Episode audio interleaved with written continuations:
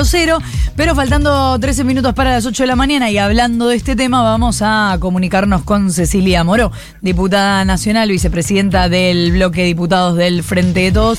Lo vamos a hacer en segundos nada más. Sí. Porque es una voz que sería significativa esta semana, que además nos enteramos vamos a preguntarle si efectivamente es así, que presentó su renuncia. ¿Te acordás que cuando anunció? Sí, tendríamos que preguntarle si efectivamente la, presentó, que es la, la versión. Cuando asumió Martínez, le preguntaron por este tema y él dijo, yo quiero todos adentro. Así que aún si la hubiera presentado, él no tenía ninguna intención de, de aceptársela, pero vamos a ver si efectivamente la presentó, si la presentó por qué razones. Hay varias cosas para conversar, con, en realidad con los diputados en general. Bueno, hablamos con Tonelli esta semana, pero tenemos para hablar con los diputados eh, de todos los bloques eh, un tema que, de acá un mes, más o menos, no sabemos exactamente, pero que de acá a un mes va a ser una cuestión. ¿eh? Hablemos entonces con Cecilia Moro, diputada nacional. Cecilia, buenos días. Florencia Jalfón te saluda. ¿Cómo estás? ¿Cómo estás, Flor? Bien. Bien, gracias por atendernos. Nos estábamos preguntando esto. ¿Presentaste esta semana la renuncia a la vicepresidencia del bloque de Frente de Todos o no? Sí, la presenté. La presenté eh, al otro día o el mismo día que fue Maxi. No, al otro día. Porque una vez que fue designado el nuevo presidente del bloque, me pareció que lo prudente, lo correcto y lo que debía hacer era presentar la renuncia, así como también lo hizo palabra mi, mi compañera Paula Peraca, puso a disposición del nuevo presidente la renuncia a, su cargo para que Germán pueda diseñar una, una nueva conducción junto con los otros compañeros. La verdad es que yo llegué a la vicepresidencia del bloque junto con Máximo y me parecía que, es lo que, lo que debo hacer. Esta semana hicimos una bueno, primero una charla profunda con Sergio, con Máximo y con los compañeros y seguramente eh, la semana que viene estaremos definiendo un armado de mesa que, que tenga por ahí, digamos, una, una integración más regional, donde haya otros actores y si, este, así como me lo han manifestado solo ellos, sino otros compañeros, quieren que me quede, me quedaré y y si no, no ocurrirá. Pero, pero bueno, nada, me parece que es un gesto que, que había que darle al nuevo presidente del bloque, eh, de que tenga la libertad de armar la, la conducción del bloque como, como a él le parezca, ¿no? Claro, más como gesto, lo entiendo. Em, la discusión que se plantea, incluso que está planteando la oposición o parte de la oposición, es que si no se vota en bloque desde el oficialismo al acuerdo, preacuerdo con el FMI, hay sectores de Juntos por el Cambio que proponen directamente no acompañar el proyecto, que esa, bueno, es una discusión interna que tienen desde la oposición. ¿Vos crees que la Cámpora va a votar en contra, se va a abstener, que cada uno va a hacer lo que le parezca? No, a ver, yo creo que cada uno va a hacer lo que le parezca en, el bloque del frente de todos. Hasta acá no ocurrió y no va a ocurrir porque somos eh, dirigentes políticos que en el debate encontramos un montón de, diferencias, pero también de coincidencias. Yo no sé qué va a ser eh, la organización de la Cámpora como organización. Sí sé que tenemos compañeros dentro de la diversidad del frente de todo que están a favor del acuerdo eh, así como está, sin condicionamientos. y hay otros que tienen este, diferencias y otros tenemos preocupaciones y otros tenemos situaciones y otros, digo, ahí somos un espacio político heterogéneo con un debate profundo siempre y está muy bueno que así sea. Yo creo que el gesto de Máximo habla de su honestidad política y de su compromiso político. Y me parece que esta semana fue, digamos, por ahí atacado por algunos sectores, ya que estamos hablando de Juntos por el Cambio, mm. que son personas que realmente no tienen cara, porque, digamos, yo leía el otro día que habían convocado una reunión por la renuncia de Máximo. Ellos son un interbloque que tiene como 10 bloques adentro del bloque, y en definitiva no tienen conducción política, no tienen presidente del interbloque se preocupan por la renuncia del presidente de otro bloque. Máximo eh, fue claro en, todo este tiempo él no va a obstruir, no va a influir sobre la decisión de nadie. Hay compañeros que, se manifestaron, que, hay que seguir charlando, me parece que, ese es el camino. La verdad es que nosotros debemos tener eh, una, cuestión estructural que, debemos resolver, que eh, la relación más fluida con el Poder Ejecutivo. Eh, el ministro Guzmán tendría que haber venido al bloque a dar explicaciones, porque la verdad es que además yo siento que eh, en el bloque, en el Congreso, no en el bloque, ¿no? Es donde mejor funciona el frente de todos.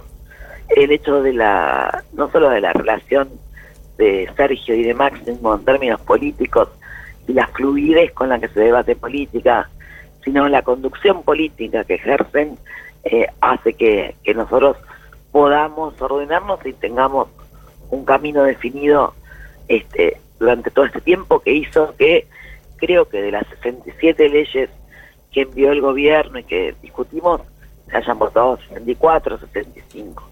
Yo lo que creo es que hay que buscar un ámbito de definiciones dentro del frente de todos de, estos temas políticos, estructurales básicamente y coyunturales muchas veces que tiene que, que ser este constante y, definitivo, ¿no?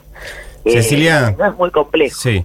¿Qué tal? Nico Fiorentino te saludo. ¿Cómo estás? Hola, Nico. No quiero eh, malinterpretarte, así que te lo voy a preguntar. ¿Sentís como, como diputada que eh, al bloque del Frente de Todos se lo dejó un poco afuera de la, de la discusión con el FMI?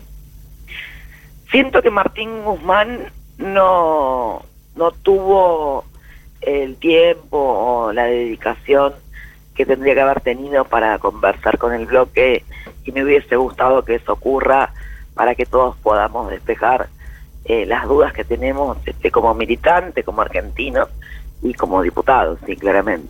Eh, no sé si llegaste a eh, escucharlo justo un minuto antes de sacarte al aire, pasamos un cortecito de una eh, declaración que dio Germán Martínez ayer, donde él explicaba que en, sus primer, en su primer paneo de conversaciones con los, tres grupos. Exactamente, los, los tres nudos, esto de lo que pasa históricamente siempre que cumplís el acuerdo con el FMI, los temores respecto a si se puede cumplir el sendero fiscal sin ajuste y eh, el tercero me estoy olvidando, ah, si el FMI eh, te va a cambiar, te va a correr el arco una vez he acordado. ¿Vos te identificás con alguna de esas tres dudas, con las tres, con dos de las tres? No, yo creo que nosotros tenemos un compromiso este, más, más grande hoy que, y superior, que es eh, sacar a la Argentina adelante. Con crecimiento, con desarrollo, con... A mí lo que me preocupa es, más allá de, de, dudas o no dudas, que son cuestiones esto, ¿no? Que podríamos haber trasladado eh, no el viernes, sino en todo este proceso, es que tengamos la posibilidad de construir un plan económico que sienta eh, el ciudadano de a pie, que no tiene idea qué pasa con el BUAR del FMI, que hoy tiene problemas para llegar a fin de mes, porque la inflación está mal, porque los precios de los alimentos son este, realmente un problema que no estamos pudiendo resolver, eh, yo respeto todas las opiniones, deben ser escuchadas, eh, pero me parece que, hay que tener en cuenta que tenemos problemas eh, de orden económico y social muy este, fuertes y, presentes y, no le estamos encontrando una salida. imagino que hablaste con Máximo después de su renuncia. Eh, no te quiero preguntar si eh, compartís sus argumentos, pero sí te quiero preguntar si los entendés. Sí, a Máximo lo entiendo porque además eh, a nadie le puede sorprender lo que planteó Máximo, porque no lo planteó el viernes. Él en el debate interno lo venía planteando hace muchísimo tiempo, no es que un día se levantó y escribió esa carta. Hay de todas eh, formas un cuestionamiento por estos días, incluso desde adentro, que tiene que ver con que una cosa es hacer el cuestionamiento antes y otra cosa es hacerlo después. Bueno, lo que pasa es que si vos haces un planteo este, con el cual estás convencido y una persona no, no sabe, y es esto, y no, no, no, y no tenés a quien hacérselo, o lo haces y no te sentís contenido cuando sos parte central de, de, este espacio político y la verdad es que, digamos, eh, lo entiendo. este, y además también creo que a Maxi, yo no soy exegeta de Maxi ni mucho menos, ¿no? Le pasó una cosa que, que él, tuvo una conducta durante toda la pandemia como la tuvo Sergio Massa, prusiana de venir todos los días al Congreso, eh, salir obviamente lo que corresponde, a trabajar, no ver gente, no encontrarse con compañeros, con sus hijos, con este y seguimos trabajando y seguimos estando y por ahí eran tres o cuatro las personas que había y ellos dos estaban ahí este, tratando de acompañar, ayudar al presidente en lo que en lo que necesitaba, en lo que la Argentina necesitaba, a los distintos gobernadores en aquel momento. Ahora por ahí uno ya recuerda la pandemia a la distancia, pero en aquel momento era desde lugares en los hospitales, en la cotidiana, hasta con la construcción de proyectos como fue el aporte solidario, la, la emergencia sanitaria. Hubo mucho que hacer con una oposición que no ayudó en nada, ni va a ayudar en nada. Este planteo... es que también creo que ese tiempo ya terminó. A Maxi eh, le, le hizo falta y le hace falta, y él tenía también, tiene la necesidad de poder este volver a reencontrarse con, y además todos los pedidos que tienen, con, compañeros cara a cara, con la gente del trabajo parlamentario te insume mucho tiempo y cuando lo tomas con responsabilidad como lo toma Negro Sergio y bueno, tiene que estar mucho tiempo adentro del Congreso y me parece que por ahí este esta necesidad de, de, salir a la calle, de hablar con la gente, de ver este un poco más el tema de, de la gestión y de lo que pasa es necesaria. ¿no?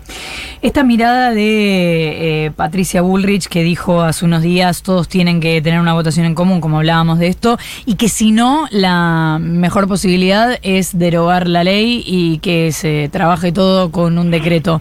¿Te parece que es una opción viable?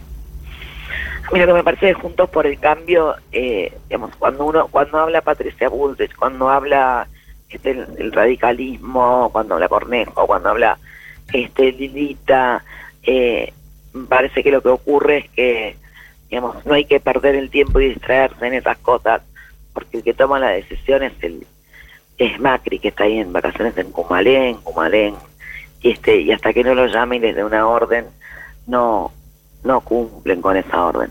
Pero es cierto que, digamos, nosotros este ya dijimos y planteamos que la ley debe votarse en el Congreso. Y así lo manifestó el presidente. Eh, después no sé, será una decisión del presidente. Pero la ley se va a votar en el Congreso. Yo quiero cerrar esta nota, Cecilia, eh, al revés, en lugar de preguntándote, dándote información, te van a pedir que te quedes como vicepresidenta del bloque, sabelo. Bueno, yo, es, es eso, es el, el valor a la palabra y, al, y a lo que mis compañeros eh, digan y, quieran en esta etapa. Me parece que uno es una circunstancia, pero, pero en el 2023, cuando seamos gobierno o no seamos, eh, yo voy a seguir militando como siempre lo hice desde el lugar que me toque. Lo importante es eso, enamorarse de, la militancia, del proyecto y de la defensa de los argentinos. El resto siempre va y viene. ¿Te parece interesante la designación de Germán Martínez? Sí, es un trabajo, un diputado muy trabajador, es un diputado que conoce la técnica parlamentaria, aparte me parece que eh, nada, es una figura nueva y, bueno, a medida que, que, lo vayan conociendo, eh, se van a dar cuenta que es una persona que busca consensos permanentemente y, y en esta etapa dentro de, de nuestro bloque y en la Argentina y necesitamos eso, ¿no? Cecilia Moro, diputada nacional, que parece que seguirá siendo vicepresidenta del bloque de diputados del Frente no Todo. Le dijo, no, le dijo Fiorentino. ¿Le dijiste Estás presionando. ¿Le dijiste vos? Gracias, Cecilia, un beso. Les mando un beso. 8 en punto de la mañana, 26 la temperatura en la ciudad de Buenos Aires.